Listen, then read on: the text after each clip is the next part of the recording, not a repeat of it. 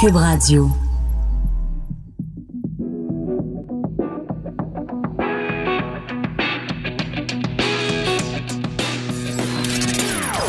Des opinions bien à elle. Sophie Durocher. Son franc-parler ne laisse personne indifférent. On n'est pas obligé d'être d'accord. Bonjour tout le monde, c'est Sophie. On est mardi le 1er octobre 2019 et c'est un immense plaisir de vous retrouver aujourd'hui. Écoutez, euh, beaucoup de sujets au cours de l'émission. On va évidemment revenir sur cette étude complètement euh, rocambolesque sur la viande rouge. Ça fait des années qu'on se fait, on se fait dire, oh, le danger pour le, le cancer, c'est pas bon pour la santé, puis il faut diminuer sa consommation de viande rouge, puis surtout les charcuteries, c'est vilain, vilain, vilain, vilain. Puis là, il y a une autre étude qui arrive qui dit Oh, ben finalement, la preuve est pas concluante. On va en parler, bien sûr, avec une nutritionniste. On va en parler avec Isabelle Huot. On va parler retraite avec Jocelyne Cazin. On va parler euh, investissement vert avec Fabien Major. Mais d'abord, on va parler d'avortement. Vous le savez, on est en pleine campagne électorale et à la surprise un peu de tout le monde parce qu'on pensait que euh, ce dossier-là était vraiment euh, au moins réglé dans la tête de beaucoup de gens. On s'est remis à parler d'avortement dans le cas de cette campagne-là. Et samedi dernier, il y a des dizaines de personnes qui se sont rassemblées devant l'Assemblée nationale pour justement parler de lutte pour le droit à l'avortement. On va en parler avec Karine Anger. Karine est directrice générale de SOS Grossesse. Bonjour, Madame Anger, comment allez-vous? Bonjour, ça va très bien, merci. Oui. Êtes-vous inquiète? En fait, oui, on est inquiète justement, comme vous le mentionnez, que ça refasse débat là, dans les médias, dans la campagne politique. C'est quand même assez euh, étonnant, oui et non, étant donné avec ce qui se passe euh, aux États-Unis, mais c'est quand même là euh, questionnable, je dirais. Oui, parce que ce qui est particulier, c'est que il y a, y a trois euh, dirigeants de trois partis différents qui ont d'une façon ou d'une autre soulevé ces questions-là. Il y a bien sûr les conservateurs, parce qu'on a ressorti des, d'anciennes déclarations. Il y a évidemment aussi le parti de Maxime Bernier, parce qu'il a fait des déclarations à ce sujet-là. Mais on s'attendait peut-être pas nécessairement à ce que même du côté du Parti vert, il y ait euh, des, des, des points d'interrogation qui soient soulevés dans la question euh, de l'avortement. Qu'est-ce qui vous inquiète le plus? Parce que, bon, les chances que le Parti vert prenne le pouvoir au pays sont quand même assez faibles, mais les conservateurs, les chances sont quand même assez bonnes. Alors, euh, qu'est-ce qui, qu'est-ce qui vous inquiète le plus dans le discours de, de, des politiciens en campagne? En fait, c'est de me remettre en question le jugement qui a été euh, établi là, avec euh, le, débat avec Chantal Daigle il y a 30 ans. En fait, on, on est inquiet qu'on on joue sur notre droit de disposer de notre corps comme on l'entend en fait. Alors qu'on soit qu'on revienne en arrière finalement dans les décisions qui ont été prises et que ça vienne jouer sur la sécurité des femmes, mais aussi sur leur droit de choisir. D'accord.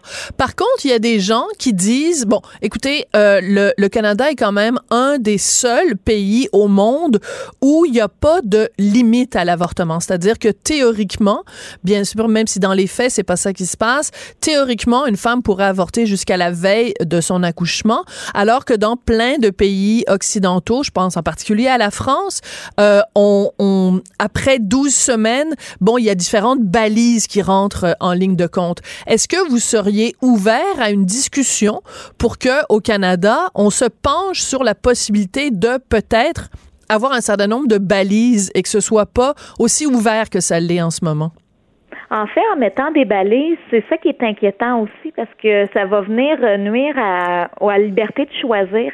Et on est euh, conscient et on est euh, euh, tout à fait là, documenté sur le fait que même s'il y a des balises et des interdictions, l'interruption de grossesse va avoir quand même lieu. Alors, ce que ça donne, le fait de baliser ou de restreindre, ça fait que les femmes vont avoir recours à une interruption de grossesse, mais moins sécuritaire. Hmm. Alors, ça peut être dangereux et avoir des impacts au niveau physique, mais aussi psychosocial pour une femme qui va être contrainte de poursuivre une grossesse ou confier en adoption, alors que ce n'est pas son choix, c'est pas ce qui est le mieux pour elle à ce moment-ci de sa vie. Là. OK. Il y a un point qui est un petit peu, selon moi, l'angle mort de la discussion sur l'avortement quand on le fait sur la scène fédérale. C'est que on prend pour acquis, enfin, les gens prennent pour acquis que euh, à partir du moment où tu es une citoyenne canadienne, tu as accès à l'avortement puisque c'est légal. Mais c'est absolument pas le cas. Je pense en particulier, évidemment, aux provinces atlantiques, à certaines provinces atlantiques où euh, ben, c'est la croix et la bannière pour avoir un avortement. Et comment se fait-il qu'on on ne parle pas plus de ce dossier-là, du manque d'accès à l'avortement des Canadiennes? En fait, euh, c'est vraiment beaucoup de conjoncture qui fait que l'accessibilité est différente dans chaque province, mais aussi dans chaque région du Québec. On parle de l'accessibilité euh, dans les grandes villes, ça va bien, mais même au Québec, il y a certains endroits que c'est pas accessible. Et même la pilule abortive, là, qui euh, a été le plus euh, commercialisée là, depuis quelques années, est encore super difficile d'accès là, pour certaines femmes. Même que c'est juste 9 là, des femmes qui peuvent avoir accès au Québec là, pour cette méthode-là. Alors, je comprends pas pourquoi justement on parle de décriminalisation et non de légalisation au, au Canada. Alors, c'est peut-être ça aussi qui fait qu'il y a une différence d'accessibilité ou euh, il, du lobbying. Je, je, en, en, fait, je sais pas, mais euh, nous, on voit là, quotidiennement SOS Grossesse là, des, euh, des freins à cette accessibilité-là, malheureusement, qui a un impact sur le, le quotidien des femmes. C'est sûr. Vous avez dit qu'il y avait différents endroits au Québec quand on sort des grands centres où l'accès est moins facile. C'est quoi l'endroit où il y a le besoin le plus criant, mettons? Donnez-moi une ou deux régions ou une ou deux villes où les femmes n'ont pas accès comme elles le voudraient à l'avortement? Euh, c'est sûr que dans les régions plus au nord ou dernièrement, là, euh, cette année, euh, il y a un service à Rouen-Noranda et c'est la seule clinique qui dessert plusieurs villes aux alentours et elle a dû fermer faute de médecins.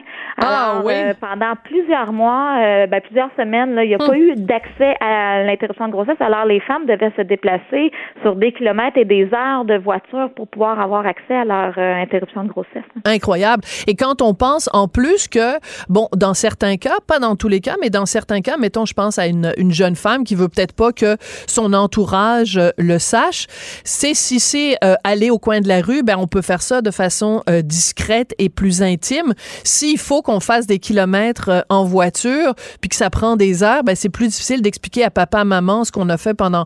comprenez ce que je veux dire, c'est qu'il y a en plus, il n'y a pas juste un frein euh, en termes de temps puis de déplacement, c'est qu'on est obligé de révéler à plein de gens qu'on va subir un avortement alors qu'on aurait préféré garder ça pour soi.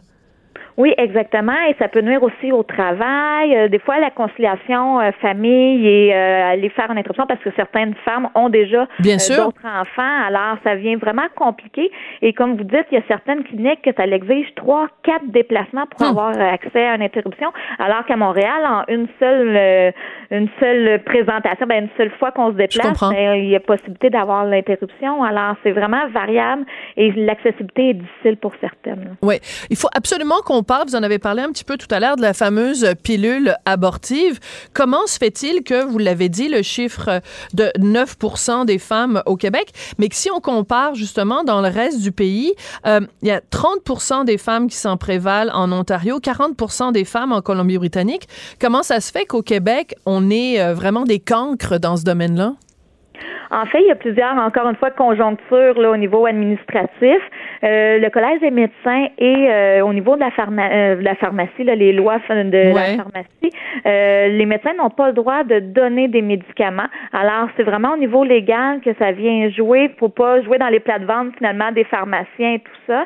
il y a aussi une exigence que les personnes qui doivent prescrire la pilule abortive doivent faire un stage au niveau de d'interruption de grossesse, mais chirurgicale. Alors, il y a vraiment plusieurs étapes à pouvoir euh, franchir avant de pouvoir donner accès à la population là, pour euh, la pilule abortive. Alors, parfois c'est ça qui va faire que on va avoir des difficultés d'avoir la pilule, mais il y a aussi le fait que ben il manque de personnel, il manque de médecins qui peuvent la prescrire. Alors toute cette conjoncture là fait que c'est plus difficile d'accessibilité. Mais ça, c'est propre au Québec parce que ce que vous disiez à propos du Collège des médecins, c'est un, règlement ou un statut qui ne s'applique pas dans les autres provinces qu'on a mentionné, que ce soit l'Ontario ou la Colombie-Britannique. Donc, est-ce qu'il faudrait pas justement changer la loi au Québec pour que euh, l'accès à la pilule abortive soit beaucoup plus euh, facilité, surtout justement dans les régions éloignées? Vous parliez tout à l'heure de Rouen-Noranda. Mais s'il n'y a pas de médecins qui peuvent faire la procédure, au moins, il y aurait un pharmacien ou un médecin qui pourrait prescrire cette pilule-là? En effet, c'est sûr que c'est important d'avoir les deux méthodes, étant donné que la pilule abortive est jusqu'à neuf semaines, euh, c'est pas accessible à toutes non plus. Mais c'est sûr qu'un assouplissement là, dans les règles pour pouvoir prescrire serait facilitant. Et même, ça pourrait désengorger le système, étant donné qu'il y a des semaines d'attente, comme à Québec, là, il y a jusqu'à cinq semaines d'attente avant d'avoir accès à l'interruption de grossesse. Ben, ça pourrait pallier à cette demande-là pour pouvoir euh, aider. Là. Oui, surtout que quand on dit cinq semaines, je m'excuse, mais à partir du moment où notre tête est faite, où on a décidé qu'on voulait justement euh, interrompre cette grossesse-là, être obligé d'attendre même ne serait-ce qu'une semaine, c'est, un calvaire, c'est un cauchemar. Alors, je peux pas imaginer euh, devoir attendre cinq semaines avant de pouvoir euh, passer à la procédure. Ah oui, c'est vraiment difficile et même qu'on est en train là de regarder parce que souvent on va référer dans d'autres régions pour pouvoir euh, que la personne ait son interruption de grossesse plus rapidement. Mais on est en train là de, de confiner en fait des, des plaignantes qui veulent essayer de faire bouger le système et on essaie de faire une plainte collective finalement pour essayer de faire bouger les choses pour l'accessibilité. Ah, OK. Une plainte collective, donc, pour réclamer une meilleure accessibilité à la pilule abortive. Oui, exactement. Et aussi euh, au niveau chirurgical. Alors vraiment que les délais d'attente soient plus euh, rapides pour éviter là, tous ces effets psychosociaux là qui peuvent être euh, assez dramatiques là, dans la vie d'une femme. Oui. si vous aviez en face de vous en ce moment Karine Anger, Elisabeth May, Maxime Bernier et Andrew Scheer, qu'est-ce que vous voudriez leur dire? En fait, c'est surtout des questions de est-ce qu'on veut vraiment remettre en doute le droit à l'avortement? Est-ce qu'on veut vraiment revenir à un contrôle du temps de la part de l'État? Euh, est-ce qu'on veut brimer la liberté de toutes les femmes de choisir? Alors, c'est vraiment inquiétant. Et jusqu'où vous êtes prêts à aller pour que on soit moins libre de notre corps? Ouais, mais comme je pense par exemple l'exemple de, de, de Maxime Bernier qui a dit ben si jamais il y a un de mes députés qui veut euh, soumettre euh, une motion pour que justement euh, au Parlement qu'on ait une discussion sur l'avortement, même ça pour vous c'est aller trop loin de même permettre une discussion au Parlement où on pourrait se pencher justement sur des questions d'éthique, savoir à partir de combien de semaines on, on a un malaise collectif, mettons les les avortements tardifs. Même cette discussion-là, pour vous, elle vous pose problème?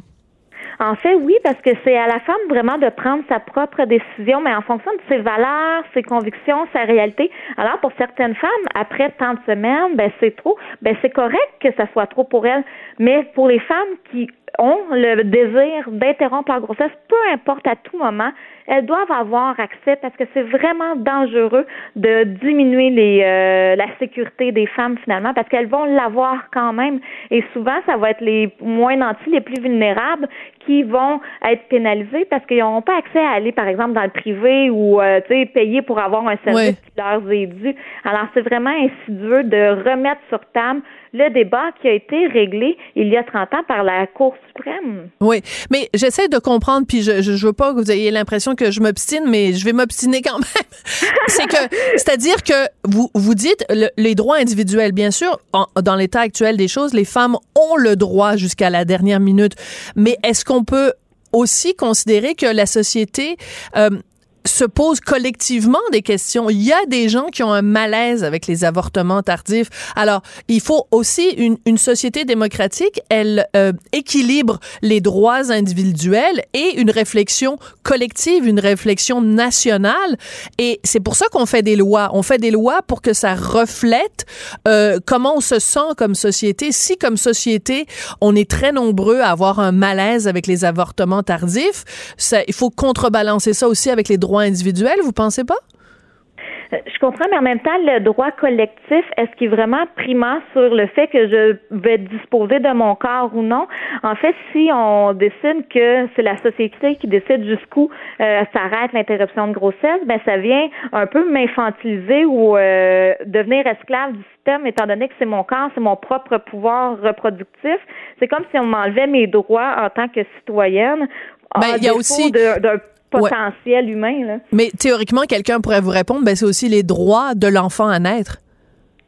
Oui, mais en même temps, la Cour suprême a fait vraiment la séparation entre une nature potentielle, une identité individuelle. Alors c'est vraiment le débat est-ce que euh, le droit de quelqu'un qui n'est pas encore en vie prône sur celui d'une femme qui, en toute connaissance de cause, prend la meilleure décision pour elle dans, dans sa réalité? Mais vous voyez, vous et moi, euh, on n'est peut-être pas d'accord, mais on est capable d'en débattre.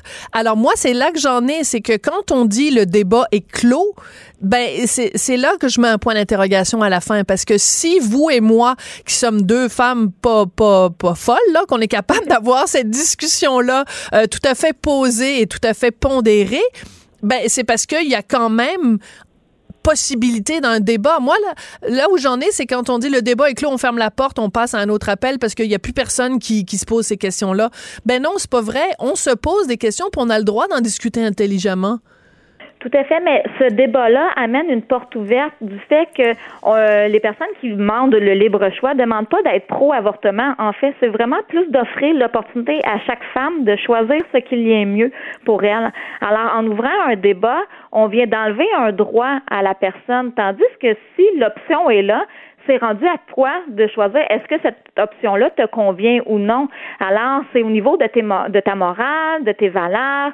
Tu as le droit d'exclure l'option de l'interruption de grossesse. Par contre, pour celles qui veulent se prévaloir de ce droit-là, c'est important que l'option existe et que ça soit balisé au niveau du Québec, que ça soit accessible. Sinon, ils vont le faire quand même, l'interruption de grossesse, mais ça va être dangereux, ça va avoir un impact au niveau euh, psychosocial, mais aussi un coût de société euh, assez euh, flagrant. D'accord. Mais que, que diriez-vous, par exemple, d'une société comme la France? Je prends l'exemple de la France parce que c'est un exemple que je connais personnellement, mais que diriez-vous de la société française, qui est une société qui met des balises après 12 semaines? Diriez-vous que c'est une société qui est, qui est pro-vie, qui est contre les pro-choix, qui est contre l'avortement, que c'est une société, je sais pas moi, rétrograde, qui briment les droits des femmes? Pourtant, ils ont mis des balises. Ils ont mis des balises. C'est même une femme, Simone Veil, qui a mis des balises. ben, en fait, même au Québec, chaque clinique a mis ses balises, mais ce que je vois comme impact, je peux pas dire la société, euh, le nommer vraiment là, un, qualificatif. Par contre, je sais que l'impact euh, en France est que à partir de 12 semaines, plusieurs femmes sont en détresse et doivent aller dans un autre pays pour avoir accès à son interruption de grossesse de façon sécuritaire. Ça fait pas qu'il y en a plus, c'est juste ça déplace le problème et en fait. D'accord. Ben écoutez, c'est une discussion euh, qui s'amorce puis que je trouve drôlement intéressante. Donc on aura sûrement l'occasion de s'en reparler, mais j'apprécie la façon dont on peut vous et moi euh, en débattre. Ça a été un plaisir de vous parler, Karine Anger. Ben moi aussi, merci beaucoup. Merci, Karine Anger est directrice générale de SOS Grossesse. Donc, euh, elle et différents groupes, évidemment, s'inquiètent de la possibilité d'un retour en arrière dans le dossier de l'avortement en cette campagne électorale fédérale.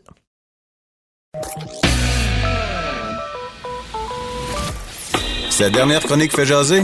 Écoutez pourquoi. On n'est pas obligé d'être d'accord. Cube Radio. Écoutez, l'émission s'appelle On n'est pas obligé d'être d'accord, mais là, j'ai envie de dire aux gens qui font des études sur la nutrition, mettez-vous d'accord. Mettez-vous d'accord. Alors, pendant des années, on s'est fait dire la viande rouge, c'est mauvais pour la santé. Il faut impérativement diminuer sa consommation de viande rouge. Mais voilà, Tipa, qu'il y a une nouvelle euh, étude qui est en fait une méta-analyse de différentes études. Et la conclusion, c'est que, ben, peut-être que oui, peut-être que non. Peut-être que c'est mauvais pour la santé, peut-être que non. Les charcuteries, ben c'est pareil. Peut-être bien que oui, peut-être bien que non. On vient qu'on ne sait plus quoi manger. Alors, pour savoir quoi manger, on se tourne vers Isabelle Huot, qui est docteur en nutrition. Bonjour Isabelle bonjour Sophie. Moi, je t'inquiète en lisant ça parce que j'ai dit les gens vont recommencer à manger ben des hot dogs, des charcuteries tous les jours en disant les nutritionnistes, ils savent pas ce qu'ils disent, puis voilà, on peut en manger chaque jour. C'est exactement ce que je pensais qui allait être ta réaction, c'est-à-dire que quand on est nutritionniste, ça doit nous décourager voir des études comme ça parce que ça vient semer un doute immense dans la tête de la population parce que déjà qu'on trouve mm. que vous changez d'avis aux deux semaines, là, c'est quand même majeur. La viande rouge a tellement été pointée du doigt comme étant le problème numéro un en alimentation. Là, si on se fait mhm. dire, parce que là, l'étude, ce qu'elle dit, c'est finalement 3 à 4 portions par semaine, vous êtes correct.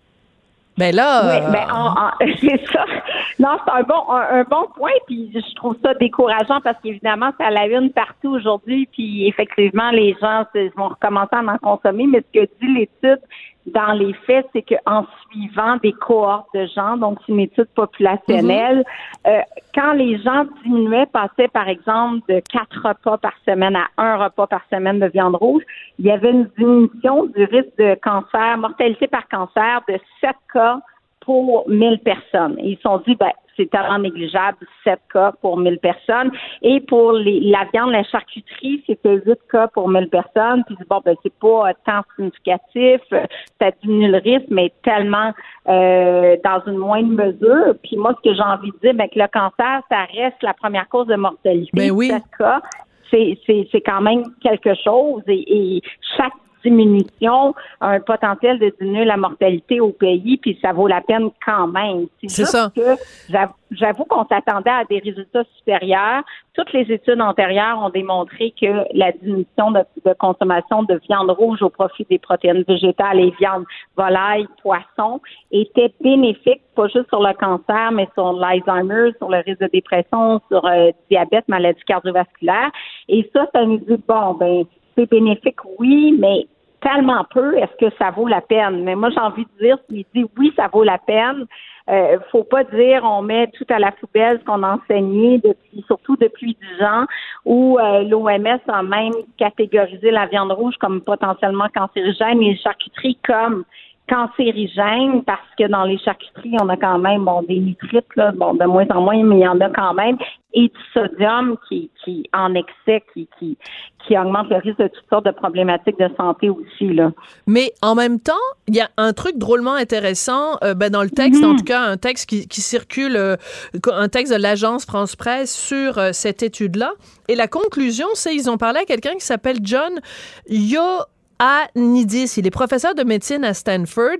Puis lui, il est très ah, critique des études sur l'alimentation. Puis il dit, dans le fond, le problème avec ces études-là, c'est que depuis des années, on nous pointe du doigt tel aliment en disant qu'il est bon, tel aliment il est mauvais. Mm-hmm. On devrait changer notre approche. Les deux seules choses qu'on devrait dire au monde, c'est manger avec modération puis devenez pas obèse. That's it, that's all. Merci, bonsoir, elle est partie tellement un bon, point parce qu'on a tendance à diaboliser beaucoup, beaucoup des aliments, alors que le principe à la base de la santé, c'est de manger varié. Puis manger varié, ça veut pas dire d'exclure 100% la viande. On dit pas à tout le monde d'être végétarien. On dit à tout le monde de manger plus de protéines végétales parce qu'on sait que les gens le, le faisaient pas beaucoup. Maintenant, de plus en plus, manger plus de végétaux, plus de grains entiers. Bon, de manger de la variété. Puis ce concept-là, il est simple comme tout c'est de manger une variété d'aliments de tous les groupes, de pas exclure de groupes, de pas bannir et diaboliser des aliments non plus.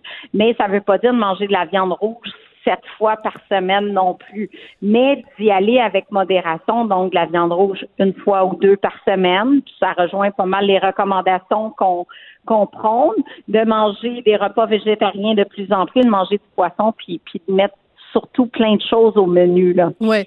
Dans le fond, finalement, à chaque fois que je te parle, on en finit pas mal toujours par le régime méditerranéen.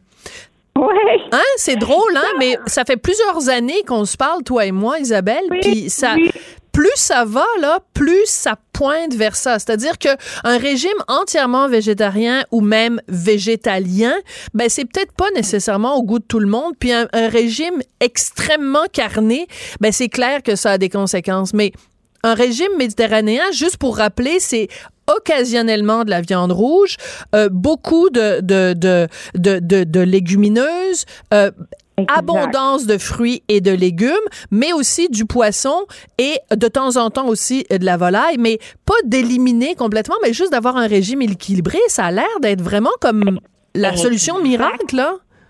Ben exactement. Puis moi aussi, je reviens toujours vers ce régime-là, cette approche-là qui est équilibrée, qui parle de partager des repas ensemble, de prendre le temps de savourer les aliments aussi. Puis quand on regarde la pyramide du régime méditerranéen, ben la viande rouge, elle est en haut de la pyramide au même titre que les sucreries. Ça ne veut pas dire de ne pas en manger, ça veut dire d'en manger moins fréquemment et de mettre à la base effectivement des protéines végétales qui, de toute façon, sont meilleurs pour l'environnement. Et euh, sans rien, il n'y a pas d'extrême là-dedans. c'est un message de modération dans tout. D'équilibre. D'équilibre. Puis c'est un peu le, nouveau guide alimentaire, ben nouveau qui a été lancé en janvier, en janvier dernier. Prendre ça aussi. Donc, c'est pas de bannir la viande, mais de se dire, bon, mais c'est vrai qu'on a négligé les protéines végétales, sont intéressantes pour l'environnement c'est intéressant pour la santé globalement aussi. On sait que les végétariens sont en meilleure santé, mais pourquoi sont en meilleure santé? C'est pas tant parce qu'ils excluent la viande, mais parce qu'ils mangent plus de fruits, plus de légumes, ils fument moins, sont plus actifs. Donc, c'est tout ce qu'on appelle les facteurs confondants qu'on a aussi dans l'étude, parce que c'est une étude épidémiologique. Donc, on doit tenir compte des facteurs qui vont biaiser l'interprétation. Est-ce qu'on a tenu compte de tous les facteurs? C'est, jamais possible de tout considérer dans, une étude épidémiologique de, corriger pour le poids, pour la taille, pour l'activité physique, pour la consommation de fruits de légumes et, et, d'avoir une, une vision très très claire de la relation entre la viande et le cancer. C'est jamais parfait. Par contre, ça soulève des hypothèses et euh, dans, dans celle-ci qui a regroupé plusieurs études quand même, qui est quand même bien faite parce qu'on a tenu compte de plusieurs, mhm. plusieurs études, ça nous dit, ben oui, que la viande rouge pourrait augmenter le risque de, de, cancer, mais dans une moindre mesure. C'est ça. Qu'on a déjà évalué. Si on regarde ça, c'est peut-être une, euh, pour résumer, cette étude-là vient juste nous dire, bon, pendant des années, on vous a, on vous a établi clairement un lien très, très, très, très, très fort mhm. entre la viande rouge et des problèmes de santé. Ce qu'on vient vous dire aujourd'hui, c'est que ce lien, il est là, mais il n'est pas nécessairement si énorme que ça et si clair que ça. Mais même si c'est juste une petite portion des gens pour qui il y a un lien, tu me disais tout à l'heure 7 sur 1000, ben c'est toujours bien 7 personnes qu'on va réussir à sauver du cancer. C'est ça. Ben, c'est toujours Déjà ça ben c'est cette personne-là, moi, je préfère qu'elle mange moins de viande rouge puis qu'elle vive en santé jusqu'à 102 ans. Exactement. bon. c'est ça, c'est pas de se dire bon ben on augmente notre consommation de viande. Oui, il y en a une protection, moins de mesures, mais les protections étaient surtout pour cancer, prostate, colon et sein, qui sont les trois cancers les plus fréquents en Amérique du Nord. Ouais. Donc, c'est pas négligeable. Puis, euh, euh, grosso modo, le, le conseil du jour, c'est vraiment faites le régime méditerranéen. Voilà. Ne pas aucun aliment, ne lisez pas aucun aliment, mettez de la variété. Et puis, je pense que c'est vraiment ça qui, qui est associé à une meilleure, moins de maladies chroniques, que ce soit le cancer, les maladies cardiovasculaires ou encore les, toutes les maladies qui sont liées au vieillissement. C'est le régime qui a recueilli le plus de preuves. Oui, absolument. Bon, alors pour résumer, euh, euh, si vous êtes en train de luncher, au lieu d'aller vous chercher un gros fast-food, allez donc manger une salade grecque avec peut-être une petite côtelette d'agneau euh, de temps en temps, ça fait du bien. De temps en temps. Ben oui, de temps en temps. Hey, la modération a bien meilleur goût. Merci ben beaucoup. C'est un plaisir, Isabelle. Merci, au plaisir. Merci. Isabelle Huot, docteur en nutrition, que vous lisez aussi régulièrement, bien sûr, entre les pages du Journal de Montréal, Journal de Québec. On n'est pas obligé d'être d'accord, mais on peut en parler. Sophie Durocher, on n'est pas obligé d'être d'accord. Si l'on l'avait mise en quarantaine, tous les hommes de 40 ans, il y aurait peut-être moins de problèmes pour la jeunesse. Et pourtant, Victor Hugo n'aurait pas écrit Les Misérables à 60 ans. Et Pierre et Marie Curie auraient fini tout juste à temps. Un an plus tard, c'était trop tard. J'adore cette chanson de Philippe Clé. Oui, je sais, je suis ringarde. Oui, je sais, j'ai des vieux goûts en chansons françaises. Que voulez-vous? Je peux pas me changer. Cette chanson-là, la quarantaine, dit ne mettons pas en quarantaine les gens de 40 ans et plus. Et il nous rappelle que quand même, Victor Hugo a écrit Les Misérables à 60 ans. Puis on pourrait vous donner plein d'exemples comme ça. Frank Lloyd Wright qui a fait son chef-d'œuvre, le fameux Guggenheim à New York, ben, il avait 80 ans. Alors, il faut faire attention avant de tasser les gens euh, qui sont euh, euh, dans la disons, dans l'âge d'or. On va en parler avec Jocelyne Cazin, que vous connaissez bien sûr, euh, journaliste, animatrice, mais qui, euh, ces jours-ci, présente des conférences justement sur la retraite. Bonjour Jocelyne, comment vas-tu? Sophie, bonjour. Moi aussi, j'aime beaucoup la chanson. Puis vous savez, vous n'êtes pas obligé d'aller aussi loin. On a notre Jeannette Bertrand, Denise Pigliatro et combien d'autres personnes qui ont 60 ans et plus et qui sont encore extrêmement actives. Non, mais vous savez que moi, je rencontre régulièrement Jeannette dans mon quartier et euh, c'est absolument fascinant. Vous parlez avec cette femme-là, c'est comme euh, parler avec euh, une petite une petite poulette du printemps de, de 39 ans. Là, elle elle a une lucidité et un regard sur la société qui sont absolument époustouflants. Alors, vous savez, quand moi je dis mon âge, j'ai l'impression d'être un imposteur. Quel âge avez-vous, Jocelyne? Alors, je le dis, j'ai 68 ans. Mais euh, vous devez savoir qu'un 68 ans d'aujourd'hui équivaut à un 58 ans il y a 10 ans. Tout à fait. C'est fantastique. C'est fantastique. vous avez vous avez le droit d'avoir le goût de vieillir ou d'avancer en âge, comme dirait si bien Jeanne Moreau. Oui, ah ben oui, ben Jeanne Moreau, on aurait pu aussi la citer euh, elle en exemple, ou euh, même tu sais Catherine Deneuve en ce moment qui n'a jamais été aussi bonne au cinéma que, que maintenant, et elle a dans ces âges-là plus de 70 ans. Et chez nous, André Lachapelle. Absolument, oui, mais André, il faut faire attention. André, elle a dit qu'elle ne faisait plus de cinéma, mais elle est absolument, euh, absolument fabuleuse dans Il pleuvait euh, des oiseaux. Bon, on peut donner plein d'exemples de gens euh, super actifs qui ont fait plein de choses, mais revenons à vous, Jocelyne.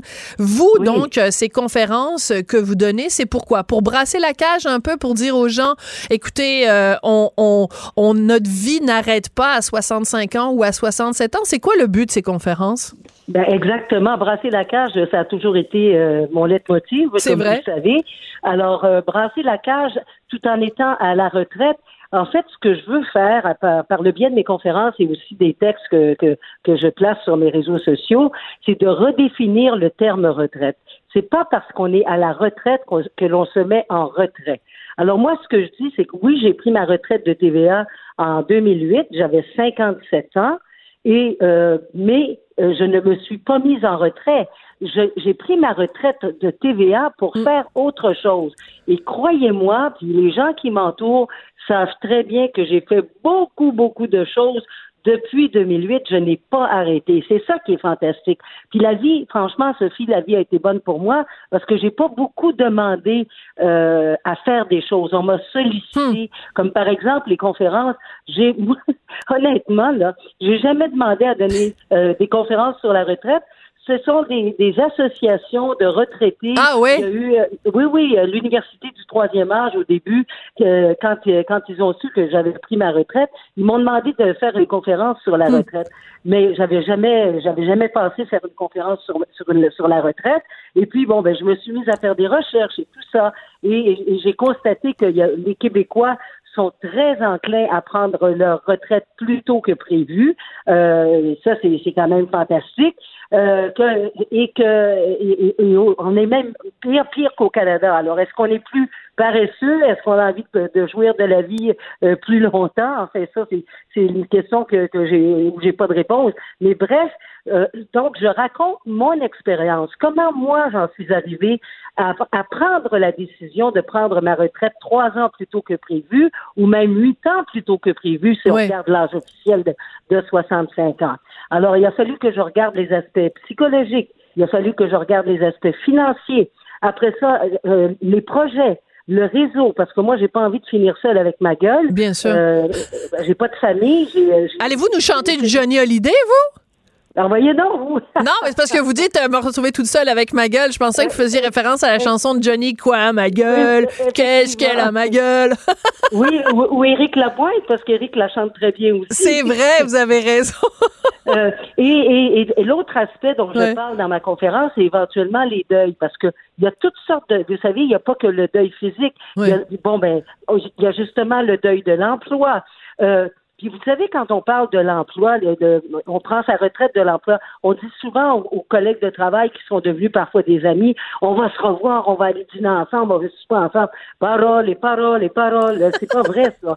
Hein, on finit par on finit par se laisser tomber parce que on n'a plus la même vie. Et ça, c'est aussi un deuil à vivre que de que de que d'admettre, que d'accepter qu'on va adopter un autre style de vie quand on est à la retraite de notre entreprise pour laquelle on a été fidèle pendant 30 ans, 35 ans, etc. Alors, ce sont tous, ce sont tous des aspects dont je parle, mais que je personnifie, c'est-à-dire que je personnalise, pardon, euh, que je pers oui, parce que je veux pas de faire de personnification euh, honteuse. non, non. en, parlant de votre expérience à vous, ouais, c'est ça. C'est ça. Sur la base de mes expériences, mais tout en arrivant aussi avec des, des statistiques, avec des données, avec des exemples qui, qui ne sont pas de moi, comme par exemple, je parle père d'une de mes amies qui lui était notaire et euh, il avait une chorale euh, il avait une chorale dans la dans le secteur de Rosemont. Eh ben il a poursuivi sa chorale jusqu'en Floride. Hmm. alors imaginez-vous c'était fantastique. Lui il avait une activité très précise et puis euh, il y avait tous les tous les choristes qui étaient avec lui qui étaient aussi à la retraite avaient une activité très précise aussi alors ça ça donne le goût de vivre une journée de plus aussi Absolument. Donc, euh, vous, avez euh, publié un, texte justement sur le site de Horizon, qui est la compagnie qui fait les, conférences. Ça s'intitule. Ouais, bureau de conférencier Horizon. C'est ça. Alors, ça s'intitule votre texte Ma retraite, quelle retraite? Et là-dedans, vous vous mentionnez une anecdote. Vous dites un journal, une journaliste, mais je vous demanderai pas des noms là. Une journaliste m'a un jour lancé alors que j'amorçais ma cinquantaine que je devais songer à laisser ma place aux jeunes. On a quand même beaucoup ça euh, au Québec, le fameux euh, phénomène du tasse-toi mon oncle. Dans ce cas-là, je m'excuse, mais c'était plus euh, tasse-toi ma tante. Qu'est-ce que vous avez répondu à cette collègue-là qui semblait dire bon ben passé 50 ans, t'es comme un vieux yogourt là, t'as une date de péremption, puis tasse-toi, fais de la place aux jeunes? Ben, ben en fait, c'est moi qui l'ai tassé. Ah bon, ok. non, non, non, non. En fait, je lui ai dit gentiment, écoute, ma chère, j'ai un début cinquantaine et si tu vas voir aux États-Unis, les animateurs, les animatrices, ils ont même au-delà de 75 ans puis ils sont encore extrêmement populaires. Alors pourquoi est-ce que euh, une animatrice, écoutez, j'avais début cinquantaine, c'était quand même pas rien là, j'étais pas j'étais pas une vieille ringable. Mais non, vous aviez euh, l'âge que j'ai maintenant. Oui, oui. Mais de toute façon, c'est la même recherchiste qui venait d'arriver euh, à mon émission et qui, euh, au bout de trois semaines, moi, je lui ai dit, écoute, j'aimerais bien avoir mes dossiers. Vous savez ce que je veux dire, Sophie? Oui. J'aimerais bien avoir mes dossiers de telle ou telle façon. Et elle m'avait dit, écoute, ça fait trois ans que je suis recherchiste, tu me diras pas quoi faire. Et boy! Euh, D'accord. Et ah, j'ai dit, c'est vrai, moi, ça fait juste 30 ans que je suis journaliste alors, mais, non, non, alors, mais c'est pas plus grave que ça, là. Mais il y a l'arrogance de la jeunesse aussi. Ça, c'est intéressant de réfléchir là-dessus parce que c'est sûr que, bon, tu sais, quand on était jeunes, nous aussi, on, on on regardait les gens qui étaient en place, puis on disait quand est-ce qu'ils vont décrocher, qu'on puisse nous euh, prendre notre place au soleil? Non. Non, non je n'ai jamais pensé comme ça. Moi, franchement, euh, ça, ça ne m'est jamais venu à l'idée de vouloir la place de quelqu'un d'autre. Et d'ailleurs, euh, je sais pas, j'ai beaucoup de, de, déficiences ou de défauts, diront certains amis, mais je n'ai jamais été envieuse hmm. de la fonction de quelqu'un d'autre. Alors non, euh, honnêtement, ça ça n'a pas fait partie de, de, de, ma philosophie. Ça. Mais moi, je pense, euh, Sophie, que qu'il y a, y a des jeunes qui sont qui sont vraiment fantastiques. Honnêtement, je pense qu'il faut pas tous les mettre dans le même panier. Mais non, mais pas du tout. Il y a quelques personnes, et je pense que les personnes qui osent être envieuses de cette façon dont a été euh, cet ex-recherchiste, euh, moi, je pense que c'est parce qu'il y a un manque quelque part. Il y a une insécurité mm-hmm. ou peut-être un manque de compétences. Euh, et ça, et ça, ça, se décrit de cette façon-là. Oui. Mais c'est vraiment anecdotique. Là. Oui. Jocelyne, je veux absolument qu'on parle des gens. Des fois, j'entends les gens dire euh, ben, euh, je suis à la retraite, euh, je m'ennuie, je sais pas quoi mhm. faire. Je m'arrache les cheveux quand j'entends ça parce que je me dis, il y a tellement d'activités, il y a tellement, avec Internet, tu as accès à tout. Tu vas à la bibliothèque, tu vas dans les maisons de la culture. C'est rempli d'expositions. en plus, pour les personnes de l'âge d'or, ben, il y, a, y a des réductions. Dans certains cas, c'est gratuit. Comment quelqu'un peut être à la retraite puis s'ennuyer? Bon, alors ça, ça fait partie de l'aspect projet. Quand, quand je dis il faut bien préparer sa retraite, alors il faut préparer ses projets. Puis moi, ce que je dis souvent, c'est pas pas de projet, pas de vie. Hein, on s'entend là-dessus? Non, mais c'est vrai. Si t'as pas de projet, t'as pas de vie. Alors, par exemple, moi, j'ai commencé à faire du bénévolat bien avant ma retraite. Euh, hmm. je, suis ambassadrice pour euh, la, sclérose en plaques depuis maintenant 16 ans parce que j'ai quatre amis qui sont à tête de, de ah sclérose en plaques. Alors, euh, donc, pour moi, la sclérose en plaques est, un, est, est, vraiment une cause qui m'est chère.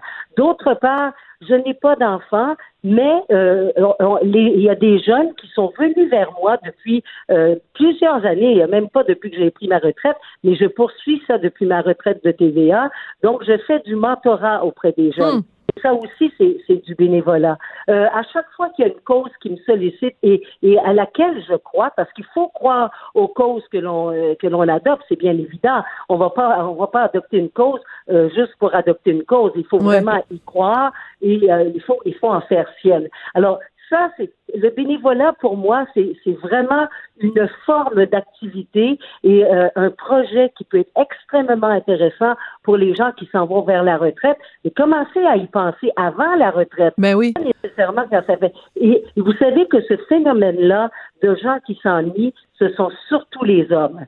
Les hommes ah oui. Euh, ont beaucoup plus de difficultés à vivre une retraite active que, que les femmes. Pourquoi? Parce que euh, bon, ben évidemment, ils, ont peut-être travaillé plus longtemps que les femmes en général, ben, surtout du côté des baby boomers et mm-hmm. plus, là, parce que ça, ça, va être moins le cas euh, dans les générations euh, qui nous qui, qui, qui, qui, sont avant nous, ou qui sont après nous. Après nous, oui. Je devrais dire. Alors, moi, je pense que les hommes ont, ont intérêt à mieux préparer leur retraite. D'autre part, j'ai encore Rapidement. un peu de temps, Sophie. Oui, 30 secondes. Part, quand, les couples se retrouvent à la retraite en même temps, ils se sont vus. Ben, vous savez qu'il y a de plus en plus de séparations et de plus en plus de divorces après 30, 40 ans et 50 ans de mariage. Ça aussi, c'est un pensée oui, tout à fait, parce que bon, quand on est euh, actifs tous les deux, ben on, on se croise euh, parfois. Là, mais là, là, je vais vivre avec ça. Et là là, avec cette affaire-là. Ouais, avec ça, pour le restant de mes jours. Alors ça aussi, c'est franchement un pensez-y bien. Tout à fait. autrement dit, pour conclure, Sophie, une retraite, ça se prépare, et une retraite, ça ne veut pas dire qu'on est en retrait. Non, en effet. Bon, écoutez, pendant cette entrevue, on a quand même chanté du Philippe Clé, du Johnny Hallyday puis du Dalida.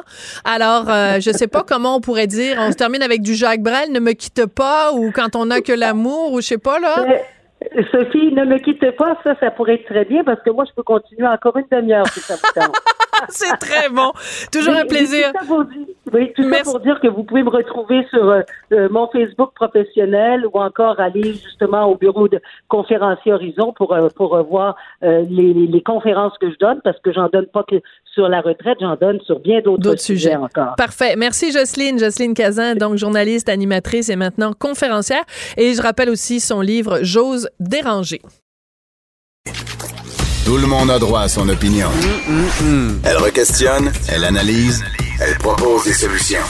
Sophie Durocher. On n'est pas obligé d'être d'accord. Alors, euh, ben, vous avez peut-être euh, manifesté, vous êtes peut-être rassemblés, vous avez peut-être marché vendredi euh, aux quatre coins du Québec dans cette fameuse mobilisation pour l'environnement. Mais est-ce que votre portefeuille, lui, est vert? Hein? Bonne question, parce que euh, si vous épargnez, que vous mettez de l'argent dans vos REER, votre régime enregistré d'épargne retraite, euh, peut-être que vos considérations écologiques et environnementales se reflètent dans vos investissements, peut-être pas. On va en parler avec Fabien Major, qui est chroniqueur spécialisé en finance au Journal de Montréal, Journal de Québec, parce qu'il y a moyen, justement, de, de transférer ces préoccupations écologiques dans nos investissements. Bonjour, Fabien. Bonjour, Sophie.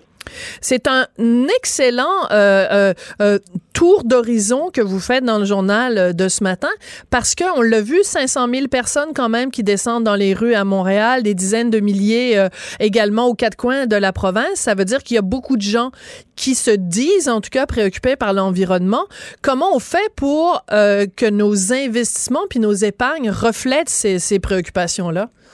Première des choses, il faut savoir qu'est-ce qu'il y a dedans si vous avez un peu d'économie, pour moi, la, meilleure façon de, s'impliquer, euh, oui, c'est d'aller voter, mais on peut aussi faire voter nos dollars parce que être propriétaire d'actions d'une compagnie directement ou via un fonds d'investissement, c'est mhm. un vote. C'est donc, euh, on, va... Euh, on va acquiescer, on va accepter de la façon dont une entreprise est gérée. Est-ce que c'est une entreprise qui est gérée selon vos valeurs? Ben, ça, faut le savoir. Alors, premièrement, la curiosité, savoir qu'est-ce que vous avez dans vos économies. Oui. Alors, c'est un peu le principe, je sais que je vais sortir une phrase en anglais, mais c'est le put your money where your mouth is. C'est-à-dire que, euh, ben, en fait, en français, on dit il faut que les bottines suivent les babines.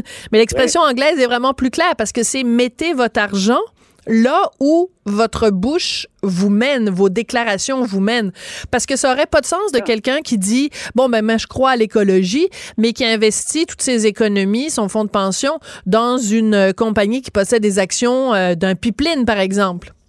tu sais, je donne un exemple comme ça, là, au pays de Trudeau. Je donne tout un exemple par hasard, là. oui.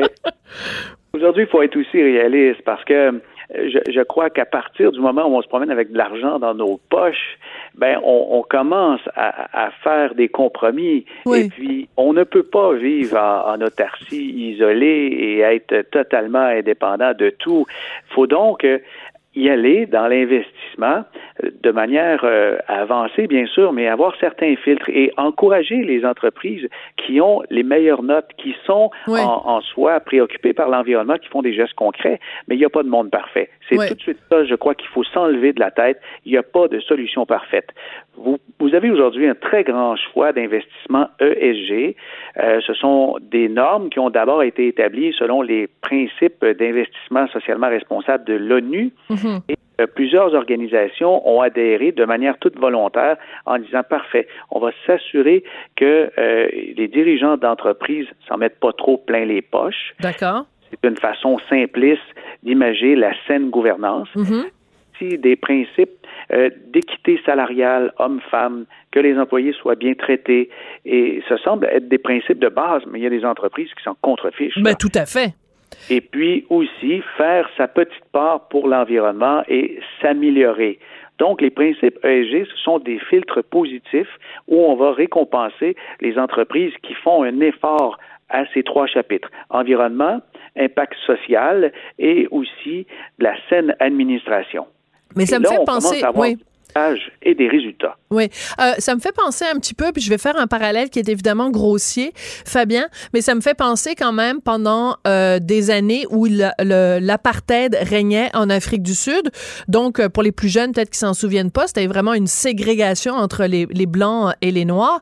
Ben, il y a plein de gens qui ont dit à un moment donné, il faut désinvestir. C'est la fameuse campagne de divestment où on disait, il est hors de question qu'on investisse dans des compagnies qui sont en Afrique du Sud et qui maintiennent ce régime-là en place. Donc, c'est vraiment de dire, ben, moi, j'ai des convictions politiques, sociales, euh, peu importe, j'ai des valeurs, puis je veux que les compagnies dans lesquelles j'investis respectent ces valeurs-là. Oui, Absolument. Alors, le fait d'avoir des valeurs comme ça, il faut que euh, dans tous les aspects de notre vie, on puisse euh, suivre que les bobines les bottines suivent les babines. Ah, ben, je suis contente, vous aussi, vous vous êtes trompé. Parce que Hugo Veilleux, qui est recherchiste à l'émission, il rit de moi, gentiment, bien sûr, il me taquine, parce que je me trompe tout le temps dans cette expression-là. J'y arrive jamais. Elle, est, elle est trop simple, c'est pour ça qu'on se trompe. Oui, alors il faut que les bottines suivent les babines.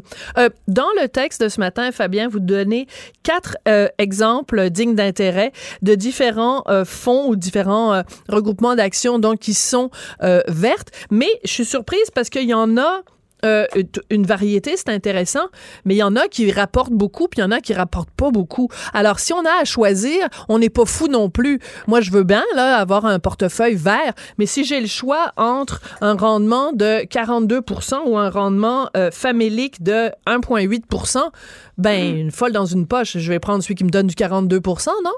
Oui, bien sûr, mais ça dépend aussi de son horizon de placement parce que une, personne qui euh, aura besoin de ses capitaux dans trois quatre ans pour s'acheter une maison et veut pas que ça baisse du tout, va plutôt être porté vers les obligations vertes, par exemple d'épargne placement Québec. Mais quelqu'un que c'est pour des capitaux très long terme et puis on a déjà fait le rap pour sa maison et on sait qu'on n'a pas besoin de des sommes avant 20 ans là. Mm-hmm. Quand on a des, investissements, par exemple, dans euh, euh, l'énergie renouvelable, ben là, on s'aperçoit que les rendements commencent à être vraiment impressionnants. Là. tu viens de faire mention d'un placement d'Invesco. Mais ben oui. Energy ETF qui, depuis début d'année, a fait 41% de rendement. Ça, c'est vraiment très fort, mais sa moyenne annualisée depuis trois ans, c'est 18% par année. C'est énorme. Oui, c'est énorme. Là, ça commence à rapporter parce qu'il y a quand même beaucoup de sociétés technologiques qui, euh, ben, effectivement, ils ont une bonne gestion, mais en plus, ils sont capables d'avoir des résultats immédiats. Alors, ce n'est plus un, futur lointain, mais mm-hmm. euh, dès maintenant, on commence à avoir des, sociétés qui répondent à certaines normes, mais qui ont des rendements euh, attrayants. Oui.